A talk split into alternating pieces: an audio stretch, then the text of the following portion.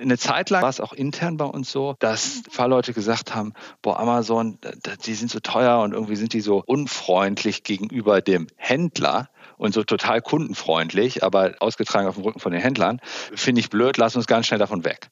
Und dann haben wir da auch lange diskutiert, aber irgendwann haben wir gesagt, naja, das ist halt eine Plattform, wo Kunden unterwegs sind und die sind bereit zu kaufen. Wir können jetzt da sitzen und sagen, wir finden die blöd. Oder aber wir versuchen einfach das Bestmögliche rauszuholen. Ahead on Marketplaces, der Podcast für mittelständische Unternehmen. Präsentiert von MoveSell, deinem Partner für Amazon-Strategien und Tools. Mit Moritz Meyer und Florian Vettel. Hi Marc. Hi Moritz. Danke, dass ich dich für den Podcast gewinnen konnte. Wir haben uns ja erst vorgestern äh, live äh, und in Farbe gesehen auf unserem AOM abends in äh, Köln. Ja, hat es euch gefallen, beziehungsweise seid ihr gut, gut in die Heimat wieder zurückgekommen? Ja, sind wir. Für uns ist die Heimat ja gar nicht so weit weg, aber es ist ein cooles Event. Ich bin jetzt zum zweiten Mal da gewesen und äh, ich finde das wirklich ein, ein interessantes Format, wo man einfach mal mit, mit anderen Leuten, die online verkaufen, zusammenkommen kann, ohne irgendwie Angst zu haben, dass nur Sales-Leute vorbeikommen. Ja. Das äh, sollte nicht passieren, ist doch hoffentlich auch nicht passiert. nee. Und äh, konntest du was mitnehmen? Also, ähm, ja, sind jetzt, sag mal, für dich CEO, ähm, Anni Forte, äh, cooler Mittelständler, ähm, genug Entscheider vor Ort. Passt das so für dich oder ähm, bräuchtest du doch nochmal andere Ansprechpartner? Nee, also ich finde es gut, vor allem auch, äh, wenn man da mal durch die, durch die Kontaktliste geht von den Leuten, die da sind, kann man sich ein paar raussuchen, die interessant sind. Und äh, das finde ich, das, ähm, ja, das hat, hat gut funktioniert. Und wir haben da echt ein paar gute Sachen mitnehmen können. Bei uns geht es äh, gerade um das Thema äh, weitere Marktplätze neben Amazon. Und äh, da waren ja auch so ein paar Representatives da. Also das war, war gut. Ja, cool, freut mich. Okay, lass uns doch mal reingehen. Stell dich gerne noch mal ähm, vor, äh, was vielleicht so ein bisschen deine Historie ist und ähm, ja, was du jetzt mit, mit Anni Forte machst. Ja, gerne. Ähm, ja, ich bin Marc. Ich ähm, bin jetzt seit acht Jahren bei Anni Forte dabei, komme eigentlich gar nicht aus der, der Branche. Ich habe ursprünglich in, in England studiert nach der Schule, äh, habe Real Estate Finance studiert, habe dann auch für ein Immobilienunternehmen gearbeitet in London und äh, bin dann ja da reingekommen eigentlich mehr oder weniger zufällig, weil ähm, mein Vater damals in die Firma Aniforte investiert hat. Er kannte den Gründer. Da war die Firma gerade zwei Jahre alt oder anderthalb Jahre, als sie angefangen haben zu sprechen. Und ähm, hatte, dann, hatte mir dann gesagt, da hatten wir, glaube ich, 20 Leute, äh, also echt klein und hatte mir dann gesagt, Mama, Marc, willst du eigentlich äh, wieder nach Deutschland kommen? Komm doch zurück aus London und äh, und äh, ich habe da irgendwie in so eine kleine Firma investiert. Vielleicht kannst du da auch irgendwie mithelfen. Und äh, zuerst hatte ich mal gesagt, äh, nee, eigentlich nicht. ich hatte nämlich einen, guten Job äh, und war auch in, in London wirklich happy. Ähm, aber dann habe ich gesagt, okay, ich guck mal. Ähm, und äh, ja, dann dann hat, dann hat sich das Ganze ähm, entwickelt und jetzt, ähm, ja, acht Jahre später ähm, bin ich immer noch da. Der Gründer ist seit ähm, 2019 raus. Wir haben echt viel, viel gemacht. Und ja, das ist so ein bisschen ähm, meine Geschichte und, und zu Anni Forte. Ähm, wir haben ganz klein angefangen als, sagen wir mal, dieses ganze Thema äh, Supplemente für Haustiere oder Futterergänzungsmittel äh, noch gar nicht so richtig auf dem Schirm war von, von vielen. Und ähm, haben halt gesagt, äh, wenn man sich so das durchschnittliche Futter anguckt für, für Hunde oder Katzen, dann ist das oft so ein bisschen wie, wie, wie Fast Food. Und nur das zu füttern, äh, da ist die Chance halt hoch, dass irgendwann, äh, sagen wir mal, Probleme auftreten, weil irgendwie nicht genug Nährstoffe drin sind. Wie kann man, ich will mal sagen, die Natur den Tieren wieder zurückgeben. Und das ist dann auch so ein bisschen das Motto von Aniforte geworden, ähm, dass man sagt, gut, es gibt viele natürliche Rohstoffe, die, äh, die sagen wir mal, ähm, äh, essentielle Fettsäuren oder Vitamine oder irgendwas drin haben, die man einfach supplementieren kann und haben angefangen, einfach äh, auf den Marktplätzen, also auf eBay und Amazon, Amazon war aber noch viel kleiner, ähm, und über den eigenen Webshop, äh, Sachen zu verkaufen, haben gesagt, wir kaufen die, wir, wir finden die hochwertigen Rohstoffe, ähm, packen die ab, mischen die und äh, also mischen die, packen die ab äh, und verkaufen die dann an die, an die Kunden. Und so ging das eigentlich los. Und ähm, das ist relativ schnell gewachsen. Als ich dazugekommen bin, habe ich gerade gesagt, waren wir 20 Leute, aber das war alles noch ziemlich, ähm, ziemlich unstrukturiert. Und da waren auch so Themen, ich weiß noch, da äh, habe ich gesagt, ja, wie sieht es denn aus mit, mit Amazon? Und dann dann sagte mir, der sagte mir jemand in der Firma, ja, ich weiß auch nicht, wir verkaufen ja viel auf dem Marktplatz, aber die nerven uns so ein bisschen, die rufen immer wieder an und wollen mit uns reden. Und äh, ich sage denen immer, die sollen uns in Ruhe lassen. Und dann habe ich gesagt, äh, lass doch mal mit denen reden. Und dann stellte sich raus, das war, als sie gerade das Prime-Programm äh, ziemlich gepusht haben und die wollten uns eigentlich nur helfen, äh, da gut platziert zu sein. Und ähm, also manchmal sind sie gar nicht so nervig. Und ja, so haben wir dann, ähm, äh, haben wir das dann, ich will mal sagen, Stück für Stück alles ein bisschen professioneller sind wir angegangen.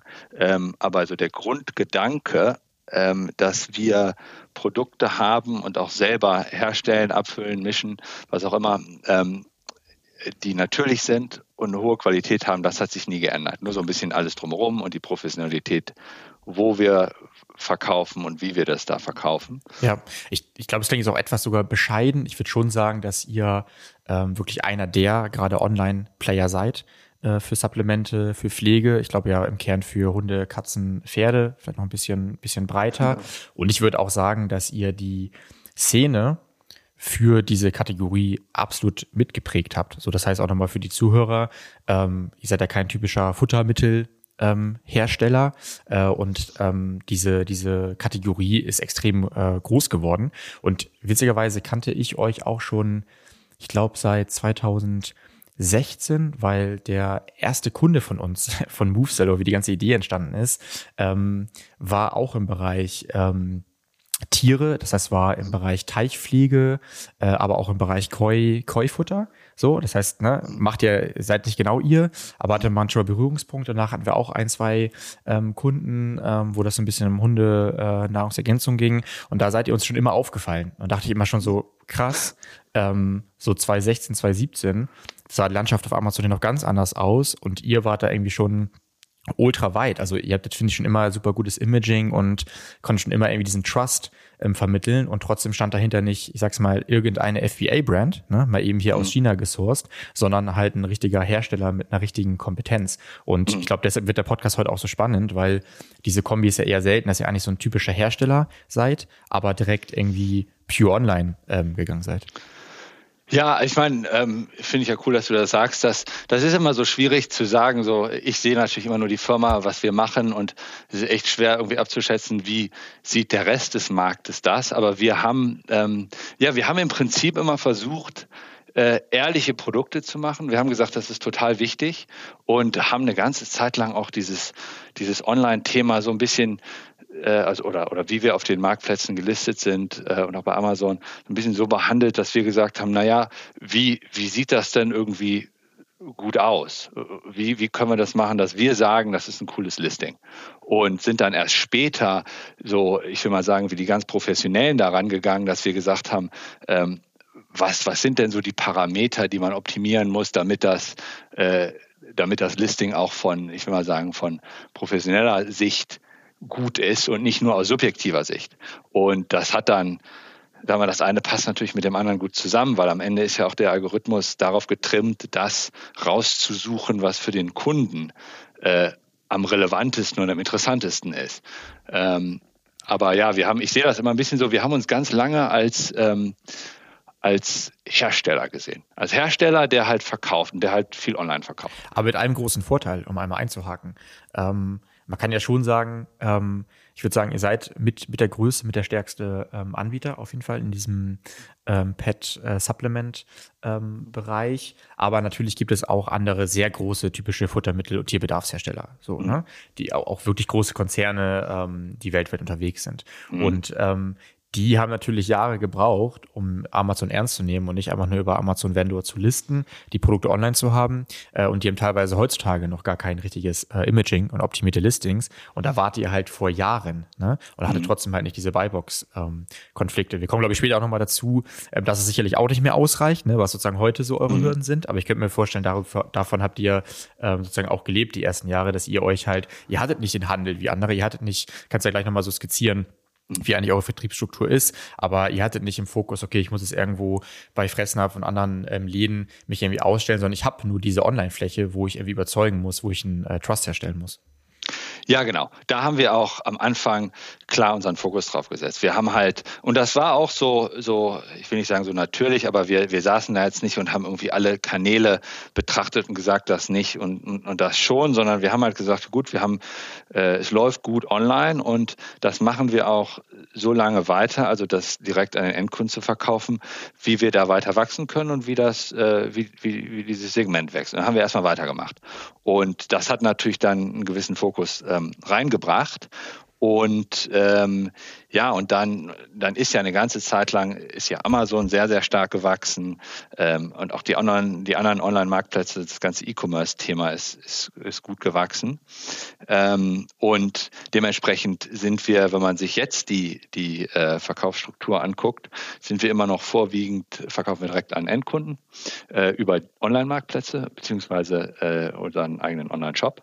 Und dann kommt so langsam das Thema B2B und, und Händler mit rein. Aber das ist immer noch äh, verhältnismäßig klein. Mhm. Kannst, kannst du einmal sagen, wie, ja, weiß nicht, ob du teilen kannst, wie grob der Share ist, Amazon zu Online-Shop oder auch einfach sagen, ob das eine Diskussion bei euch immer regelmäßig ist, ob sich diese Kanäle kannibalisieren. Wir haben, glaube ich, mal im Bereich ähm, FMCG beziehungsweise humanen Supplements ist was anderes, aber da ja mal eine, eine kleine Studie gemacht mit einem Kunden und die hatten tatsächlich fast gar keine Kannibalisierung und fast einen Neukunden über Amazon. Kann aber auch wieder anders sein. Wie, wie siehst du das?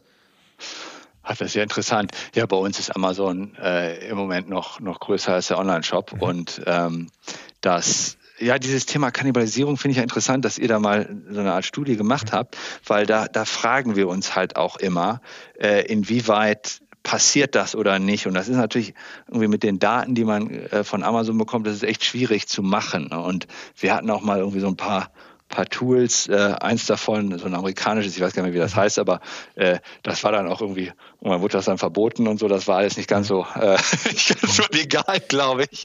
Ja. Ähm, und äh, haben da mal versucht äh, zu schauen, aber wir konnten am Ende das irgendwie nie sagen. Wir haben dann gesagt, eine Zeit lang war es auch intern bei uns so, ähm, dass ein paar Leute gesagt haben, boah, Amazon, die sind so teuer und irgendwie sind die so, so unfreundlich gegenüber dem Händler und so total kundenfreundlich, aber ausgetragen auf dem Rücken von den Händlern, ähm, finde ich blöd, lass uns ganz schnell davon weg. Mhm. Und dann haben wir da auch lange diskutiert, aber irgendwann haben wir gesagt, naja, das ist halt eine Plattform, wo Kunden unterwegs sind, ganz, ganz viele Kunden, und die sind bereit zu kaufen.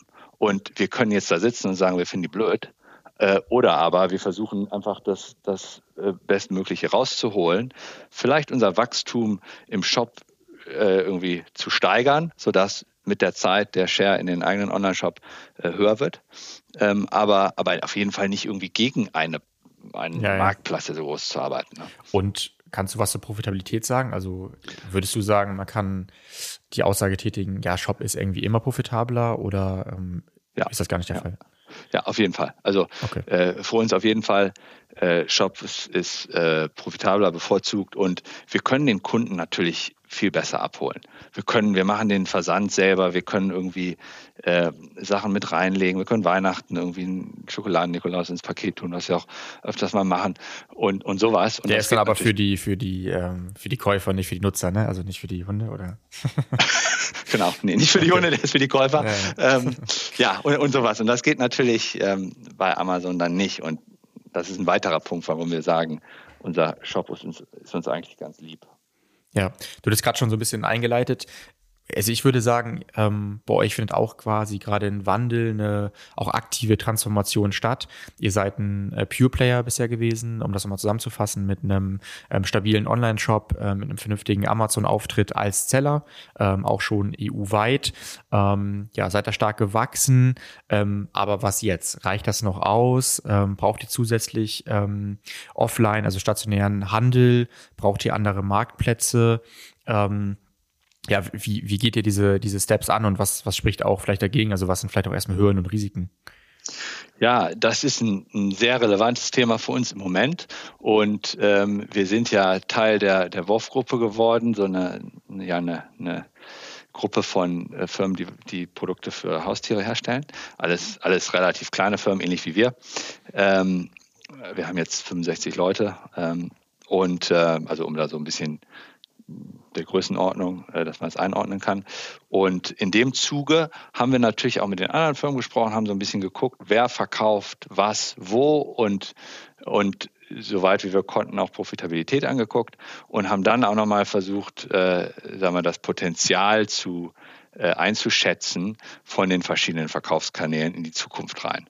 Und ähm, was wir ganz klar sehen, ist, dass ähm, das Online-Shop-Thema äh, ist nach wie vor interessant. Es ist profitabel. Wir können die Kunden gut abholen. Wir, das ist einfach äh, für uns ein, ein super ähm, äh, ein super Kanal, ins, äh, also ich würde sagen insgesamt. Dann haben wir die Marktplätze, wo in erster Linie immer noch Amazon da steht, wo wir aber sehen, äh, da verlangsamt sich irgendwie das, das Wachstum, es wird ein bisschen schwieriger, es ist sehr, sehr viel Konkurrenz da reingekommen. Die Hürden sind ja auch sehr niedrig, ähm, gerade mit FBA-Versand. Und dann haben wir gesagt, dann lass uns noch mal gucken, welche anderen Marktplätze sind denn interessant, die vielleicht gerade im Kommen sind. Ähm, und dann gibt es das Thema Handel und B2B.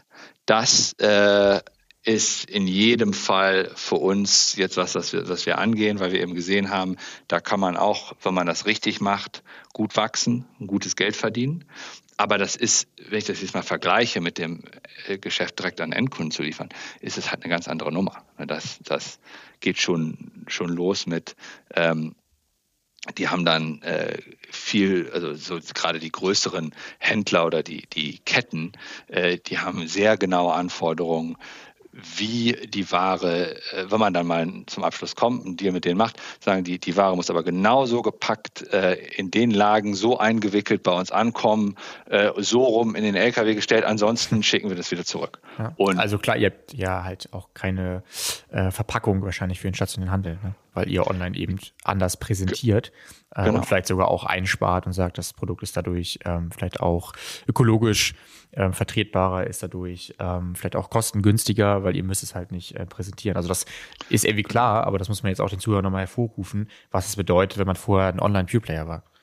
Genau, und das ist genau das Thema. Wir haben halt immer nur aus der Sicht, äh, auch auf also Verpackung alles, aus der Sicht von, was denkt der Endkunde, äh, äh, drauf geschaut. Und wenn man dann sagt, äh, der Handel ist interessant, da muss man aber bedenken, was wollen die denn haben? Die wollen eben äh, Umverpackungen, die wollen dann immer allein schon so ein Thema wie äh, Verpackungseinheiten. Wenn wir da irgendwie dann ein Lachsöl hinschicken, dann sagen die, naja, was habt ihr für Verpackungseinheiten, wenn das auf der Palette steht? Wie viel sind in, in einem Karton? Ähm, und sowas. Und dann, dann sitzen, saßen wir halt erstmal da und haben gesagt, naja, äh, lass uns mal gucken, was haben wir für Kartons, wo wir die Flaschen reinstellen können, ohne dass sie umfallen und wie viel passen da rein und was, was bieten wir dem jetzt für eine Verpackungseinheit an. So ganz banale Sachen. Und ähm, das sind das sind dann eben so die, die Hürden, die man hat. Und man hat natürlich auch Vereinbarungen, teilweise man die nicht einhält, Liefervereinbarungen, mhm. wie schnell man liefern muss, äh, wo dann irgendwie direkt äh, Penalties drin sind, wenn man das nicht tut und so. Hast du ja auch genauso im Amazon-Vendor-Bereich, ne, was halt ein, ja. ein Online-Abnehmer ist im Wholesale. Klar, da hast du halt auch genau diese Vereinbarungen, genau, die du aber nicht kennst, weil du bisher genau. D2C auf Marktplätze bist. Wenn wir nochmal einen Schritt zurückgehen, du sprichst jetzt so schon über die Anforderungen, wenn du einen Deal hast, wenn du es machen möchtest. Ich frage mich, ähm, wie geht ihr überhaupt ran? Wie überzeugt ihr überhaupt, dass eure Marke, eure Produkte jetzt im Handel sein soll, wo natürlich auch die typischen anderen, auch Konzerne, sich platziert haben, ähm, ja, wo die vielleicht auch so ein bisschen blockieren, dass man da reinkommt. Ähm, wie überzeugst du ähm, irgendwelche Ketten? Welchen Proof kannst du vielleicht auch von, von Amazon, vom Online-Shop mitgeben? Weil, ich sag's mal ganz plump, vielleicht kennen die euch jetzt noch nicht, übertrieben gesagt. Also jetzt schon ja. einer der Player, aber die haben ja ein ganz anderes Bild bisher. Ja, nee, das, das stimmt. Die, und viele kennen uns tatsächlich noch nicht. Wir, also wie wir die überzeugen, wir kommen natürlich und sagen denen, ähm, guck mal hier, wir haben schon sehr, sehr viele äh, Verkäufe direkt an Endkunden. Und dann erzählen wir, also das ist einmal einfach, um zu zeigen, da ist eine, eine Relevanz. Ähm, und dann erzählen wir immer so die, die Geschichte und das, wofür wir stehen, nämlich die, die Qualität, das wird in Deutschland hergestellt. Wir, wir suchen sehr sorgfältig die Rohstoffe aus. Man kann das schon fast mit einer, mit einer Manufaktur vergleichen. Das ist dann wieder interessant, weil das ist, sagen wir mal, ähm, was anderes als so ein Konzern liefern kann. Die Konzerne, die haben natürlich ihr Marketing top, die haben äh, viele Incentivierungen und sowas, wo wir dann auch teilweise gar nicht gegen ankommen. Aber ähm, das ist nicht äh, da, da geht nicht einer hin und sagt, ich zeig dir mal eben die Firma, wenn du willst. Und das können wir und, und dann geht man einmal durch die Produktion und alles durch und, und kann wirklich zeigen, wie es, funktioniert. Ähm, und hat auch auf jeden, jeden Faktor Einfluss. Das kann natürlich ein Konzern nur durch ja, irgendwelche Prozesse machen. Ähm, das nutzen wir dann, sagen wir mal, ähm, als, als Verkaufsargument. Und dann würde ich mal sagen, ist es, ein, ähm, ist es eine Sache von Kontakten äh, da haben wir festgestellt, also das ist so, äh, ich bin eigentlich nicht so ein Freund von, von Netzwerken und so, aber du musst halt einfach irgendwie an die, die Entscheider kommen, auch in den großen Konzernen, ähm, und die dann irgendwie überzeugen. Und wenn du das hinkriegst, dann läuft das andere auch schon.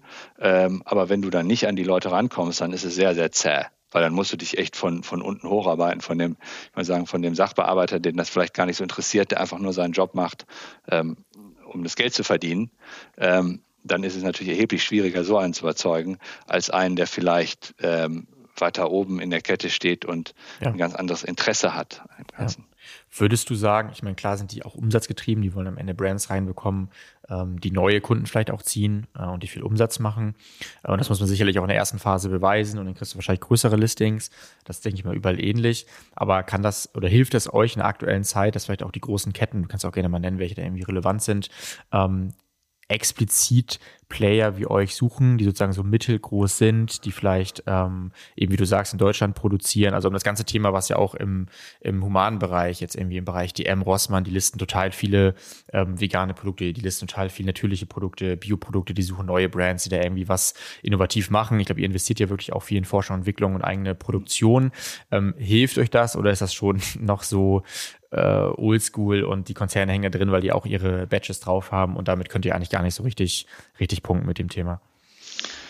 Ja, also ich, ich finde, das ist schon ziemlich oldschool, das Ganze. Gerade bei den Großen. Also wenn ich jetzt mal denke, in der, bei uns in der Branche ist es halt so ein Fressnapf. Mhm. Ähm, wenn man da über eine Zentrallistung redet, das ist, das ist echt äh, eine andere Welt als die Online-Welt. Und ich glaube, die, die versuchen natürlich, die machen ja auch viel, dass die die innovativen Firmen da reinbekommen und das, das äh, und was du jetzt gerade erwähnt hast von den Drogeriemärkten, da, ähm, da ist der Push vielleicht noch mal ein bisschen größer. Aber da muss ich ehrlich sagen, da, da finde ich irgendwie schwierig nach, nachzuvollziehen, wie die dann, sagen wir mal, ihre ihre Vorauswahl treffen oder die Targets oder sagen, die Firmen finde ich cool, weil da, mhm. das ist halt irgendwie noch, noch ganz anders als das, was wir kennen. Ja, also ich glaube, man kann auch sagen, dass ein DM, Rossmann in den letzten Jahren sich von den Teams internen Strukturen, also die sind ja auch quasi schon keine normalen Ketten mehr, sondern haben da irgendwie tech-enabled ähm, ja, krasse Strukturen im Hintergrund. Und ich glaube, die haben halt schon lange verstanden, ähm, dass man antesten sollte und dass so diese Trending Brands, sei es, dass sie bei TikTok, Instagram oder durch Höhle Löwen viral gehen. Und mhm passend in den Trend, das heißt nachhaltig, ne, ökologisch ähm, wertvoll ähm, oder einen gewissen Nerv gerade der Zeit treffen, dass die halt, glaube ich, ein, ja, ich würde auch sagen, System geschaffen haben, um die halt anzutesten, um denen mhm. eine Chance zu geben, aber auch zu wissen, wann nicht wieder vorbei ist die Chance, ne, ja. weil sie natürlich hardcore umsatzgetrieben sind und was ich vermute, dass die typischen Ketten vielleicht im Futtermittelbereich, dass das halt noch ein bisschen mehr Oldschool wahrscheinlich auch ist. Ja, ja. Und das, ich glaube, das wandelt sich dann auch so schnell, wie die Teams sich wandeln, weil äh, wenn du da so ein neues, äh, ich will mal sagen, dynamisches Team hinsetzt, die sich darum kümmern, dann sind die natürlich ganz woanders unterwegs. Aber ähm, ja, so, so richtig haben wir das noch nicht gesehen.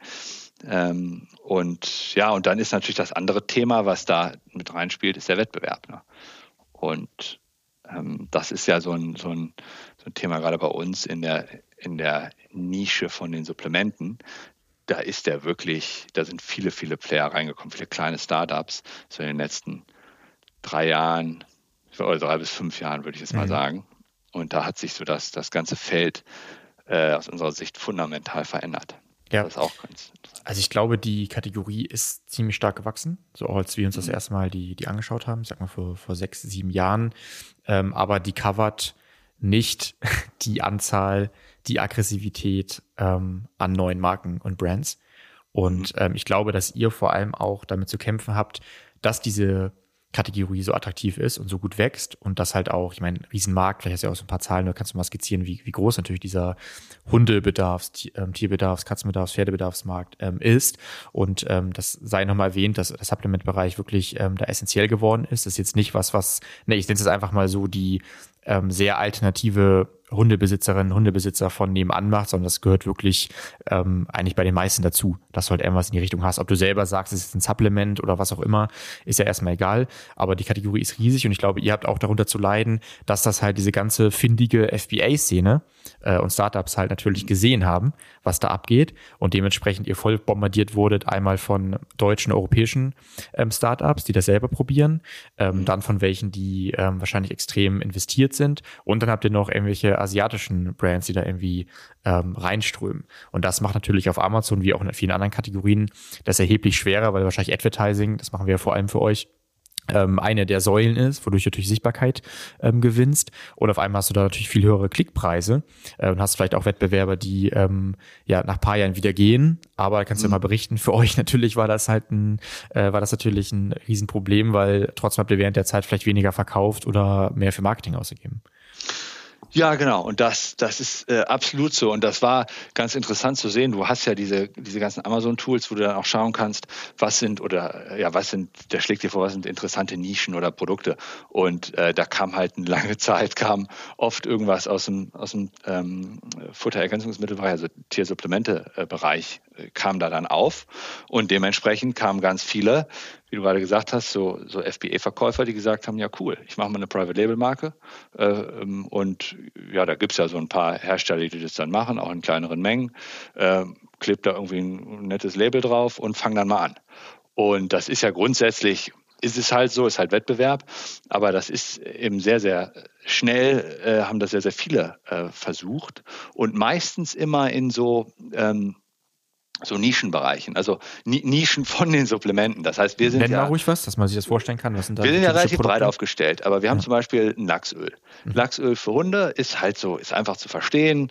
Ähm, man weiß ja auch, warum man selber als Mensch äh, Fischöl nimmt und, und für Hunde ist es eben ähnlich. Und äh, ja, dann, dann, dann gab es auf einmal einen, der hat gesagt, ich mache Private Label Lachsöl. Hat sich einen gesucht und hat damit angefangen. Und dann ist es ja erstmal ist es, ist es okay, aber wir merken dann halt, oh, der, der gibt eben viel, viel Werbegeld äh, nur dafür aus, nur damit der immer oben steht. Und schwupp äh, bist du auf einmal im, im direkten Vergleich. Und wenn du das dann an mehreren Fronten hast, wie wir, wo du eben, wir haben halt auch, auch andere Produkte, Grünlippmuschelpulver, das ist zum Beispiel gut für Gelenke, ähm, ist noch so ein anderes und, und mehrere weitere, dann siehst du halt im Schnitt die, äh, die Werbeausgaben äh, ziemlich nach oben gehen. Und, und ein paar von diesen Playern äh, sind auch wieder verschwunden. Und äh, wir sehen auch gerade, dass ein paar, äh, also ich glaube, da gibt es noch weitere, die verschwinden werden.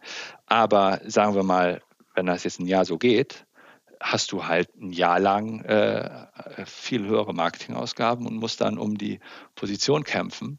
Und was ich dann immer denke, ist, du hast viele, gerade bei diesen Startups, die konzentrieren sich aufs Marketing. Die machen das dann auch sehr gut, das muss man schon sagen. Ähm, aber da ist nicht immer die Qualität dahinter. Ich will jetzt nicht sagen, dass sie alle eine schlechte Qualität haben, aber, aber teilweise schon. Und dann versuchen wir halt, gut, wie können wir denn das, was wir machen, wo es wirklich immer um Qualität geht, wie können wir das hervorstellen, aber wir müssen natürlich trotzdem gutes Marketing machen, ähm, weil der Kunde in erster Linie äh, sich die Vermarktung anschaut oder davon, sagen wir mal, gecatcht wird oder nicht.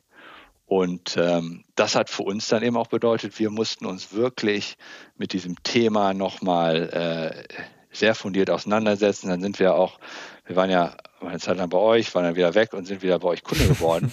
ähm, ja. mit, mit sehr guten Resultaten, ja. weil wir eben auch uns das alles mal angeguckt haben und gesagt haben, mhm. Leute, was machen wir da eigentlich? Wir müssen da wirklich professionell unterwegs sein, weil sonst bist du ganz schnell weg. Da reicht nicht nur eine gute Qualität. Ja, ja, ist wirklich krass, wie dynamisch das bei euch ist. Und ich meine, klar, du musst offline auch profitabel sein, du musst auch im Online-Shop profitabel sein. Auch das wandelt sich vielleicht. Und auch da wären natürlich Konditionen, wie du sagst, hart verhandelt. Aber ich würde sagen, es ist halt nicht so hoch dynamisch, weil wenn jetzt nächste Woche wieder zwei, drei Brands äh, kommen, die extrem hohes Budget haben, die gerade in der Anfangs-, ne, sogenannten Honeymoon-Phase äh, besonders viel Reichweite, viel Sales generieren wollen und müssen, ist das halt schlecht für eure ähm, CPCs, ist es schlecht für euren ähm, ROAS. Und wie geht man ähm, dann damit um?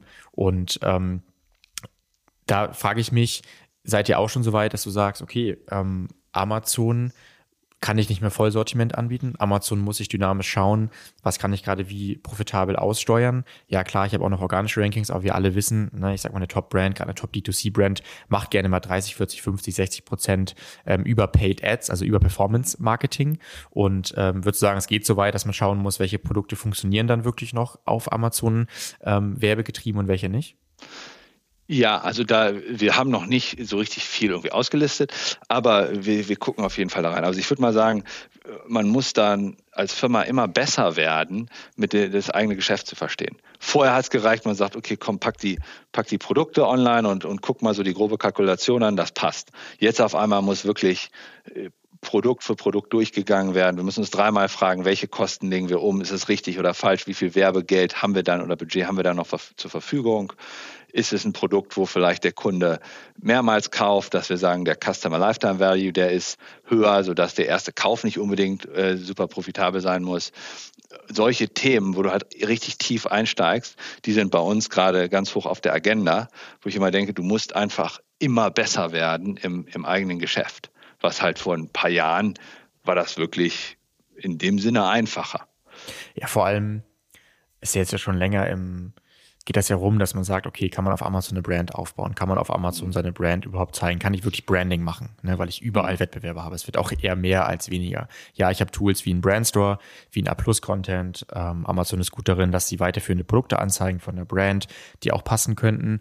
Aber hier ist ja ein witziges Beispiel, das habt ihr ja schon ausgereizt. Ich würde sagen, ihr seid das beste Beispiel dafür, dass ihr euch als Brand platziert. Also auch mal für die Zuhörer, schaut gerne mal ähm, nach Aniforte ähm, auf Amazon. Das ist schon alles cool durchge, durchgebrandet. Ähm, das ist alles schon ähm, gut strukturiert. Und ähm, aber das wird ja wahrscheinlich nicht mehr ausreichen wenn der Wettbewerb einfach ähm, so hoch ist, dass man sagt, ja gut, wir nehmen alles mit, weil wir sind jetzt eine Brand, deshalb haben die keine Chance. Das klingt, glaube ich, einfacher als es ist. Ähm, von daher wäre so meine Frage, was sind so, was sind Next Steps, ähm, was sind Chancen? Betrifft das die ganze EU bei euch? Ähm, betrifft das nur Deutschland? Ähm, ja, das ist äh, tatsächlich ein, auch ein, ein, sehr relevantes und interessantes Thema für uns.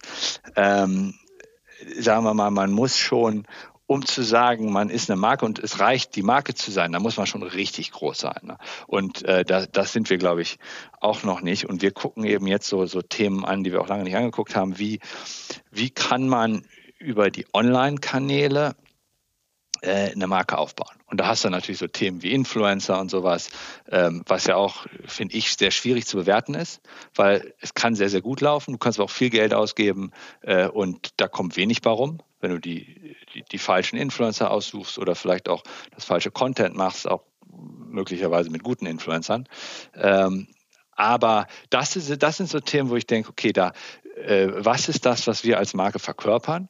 Dieses Thema Qualität und die Natur zurückgeben und wie bekommen wir die Geschichte äh, wirklich, äh, sagen wir mal, breit erzählt. Und das kannst du natürlich auf Amazon eigentlich nicht, nicht richtig machen, äh, auf, auf, ich sag, auf wenigen Marktplätzen. Im Online-Shop, finde ich, kann man das schon, schon besser und kann schon viel versuchen, hast den Blog und sowas. Ähm, aber ich denke mal so, äh, das Kuriose ist, wenn Leute zu uns kommen, was gar nicht so oft passiert, aber es sind dann oft so Agenturen, so, so wie ihr vielleicht, und dann bespricht man irgendwelche Themen und man geht aber auch durch die Produktion, durch den Versand und guckt halt die ganze Firma an und, und, und sieht das. Und dann sind die Leute meistens immer total begeistert. Und dann denke ich immer, naja, was haben wir denn jetzt gerade erzählt? was die vorher nicht wussten. Weil ich denke immer so, naja, die, die wissen das doch alles schon. Die kommen jetzt hier hin, die sind eine Agentur, die betreuen uns schon, die kennen die Produkte, die kennen alles. Und die sind dann völlig begeistert danach. Und dann denke ich, hm, irgendwas ist da doch, was wir noch nicht so richtig rübergebracht haben, ähm, was natürlich auch für einen Endkunden interessant ist. Und ich glaube, das ist dieses, ähm, äh, das ist dann auch das Thema Transparenz und sowas bei vielen äh, heute immer relevanter wird. Und das müssen wir auch noch als, als Firma besser, besser heraustragen. Das kannst du natürlich über Videos und sowas machen ähm, und dann vielleicht über Influencer. Aber da müssen wir mal gucken, ähm, wie, wie man das effizient macht. Aber ich glaube, ja. das ist, das kann einem noch ein bisschen Edge geben.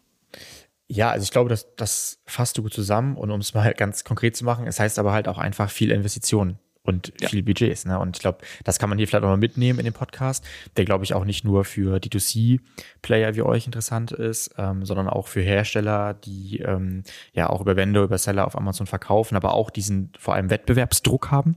So, dann ist am Ende auch egal, wo du halt herkommst. Ähm, den hast du halt irgendwann. Und ihr habt diese Story zu erzählen und ihr habt auf der anderen Seite aber auch ein gutes Performance-Marketing. Ähm, wie kann man das jetzt vereinen und ähm, wie bringe ich es auf die Plattform? Und ich glaube, da brauchen wir keinen so ein bisschen Bullshit-Bingo machen, sagen, ja klar, mach noch ein geileren Brandstore, mach das noch ein bisschen mehr, das noch ein bisschen mehr. es ist ein krasser Druck da. Man muss weiter äh, investieren, immer wieder von der Sortimentspolitik schauen, dass es auch profitabel bleibt. Aber ich glaube, man kann schon sagen, du kommst nicht äh, drum herum zu sagen, wir müssen uns wieder neu innovieren und wir müssen vor allem die Budgets auch in die Hand zu nehmen, ähm, um das Ganze anzutesten. Vielleicht auch sowas wie Amazon DSP, das heißt die ganze Programmatic Advertising Seite, die halt wirklich stärker wird, wo du jetzt auch ähm, Warenkorbabbrecher direkt abholen kannst. Das kannst du die Amazon Ads Konsole äh, eben nicht. Und vielleicht hast du da wieder den kleinen Vorteil, was andere Brands vielleicht nicht machen, weil die noch nicht so weit sind und kommst wieder voran. Aber ich finde das cool mal, also dass du auch so transparent drüber sprichst. Ähm, ja, nee, wir sind eine geile Brand, wir machen Performance Marketing, läuft schon alles. Du hast halt ähm, echt viele Herausforderungen dann mittlerweile. Ja, genau. Und das Thema Investitionen ist, ist nämlich genau das.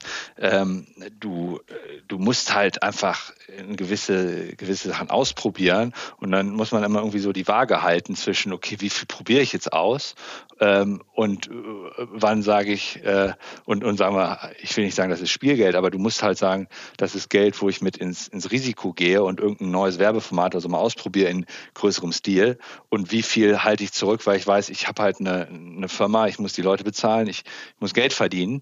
Ähm, und das ist, glaube ich, genau dieser schmale Grad. Und ich finde, das ist, ist eine große Herausforderung, aber auch sehr interessant. Das ist natürlich eine, eine unheimliche Dynamik, die da drin ist. Du hast E-Commerce, äh, du hast die Online-Vermarktung, das Thema Influencer, äh, so die ganze Online-Werbung, äh, was du gut messen kannst, teilweise, teilweise aber auch nicht, so Influencer-Geschichten.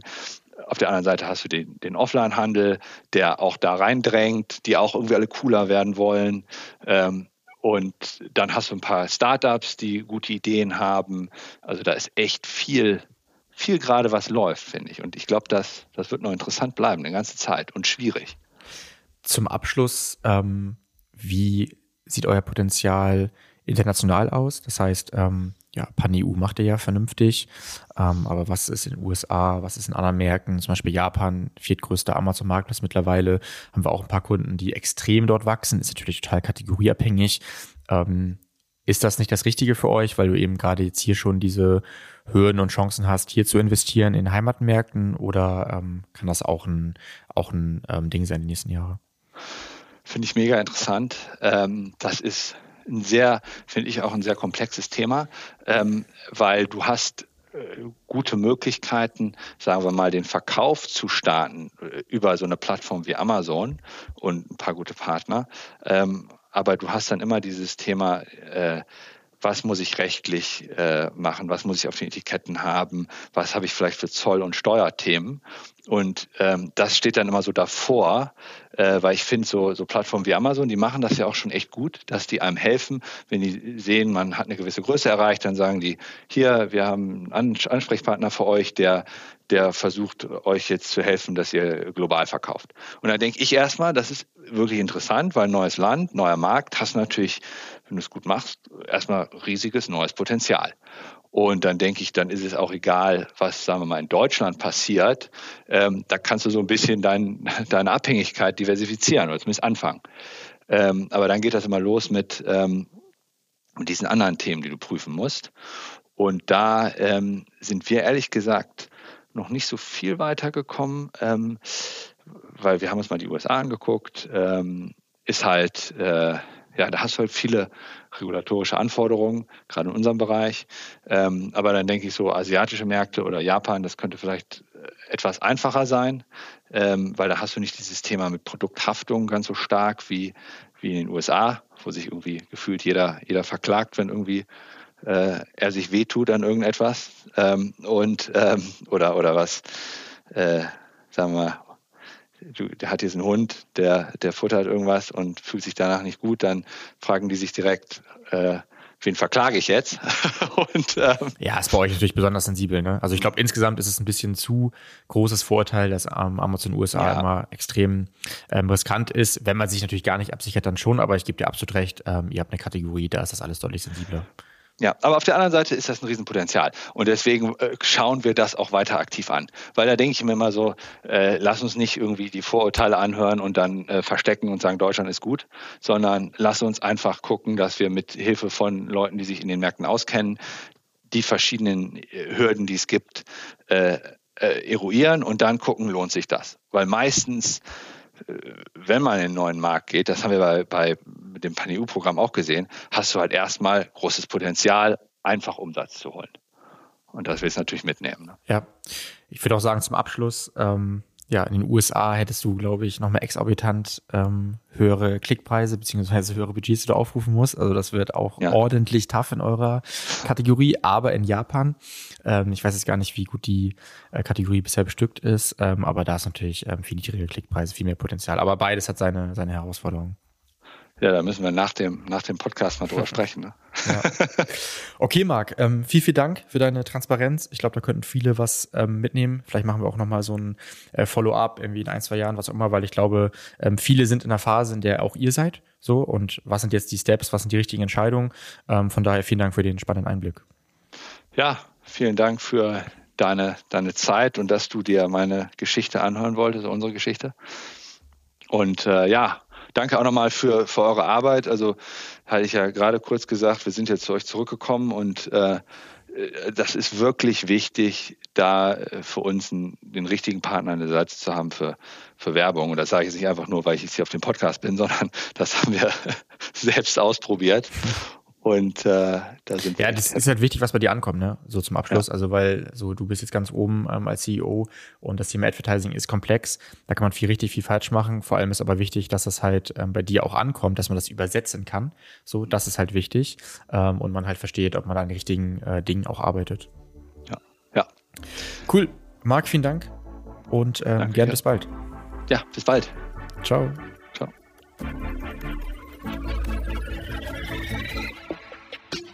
Du möchtest noch mehr lernen und immer up to date sein? Dann folge MoveSell auf YouTube und LinkedIn.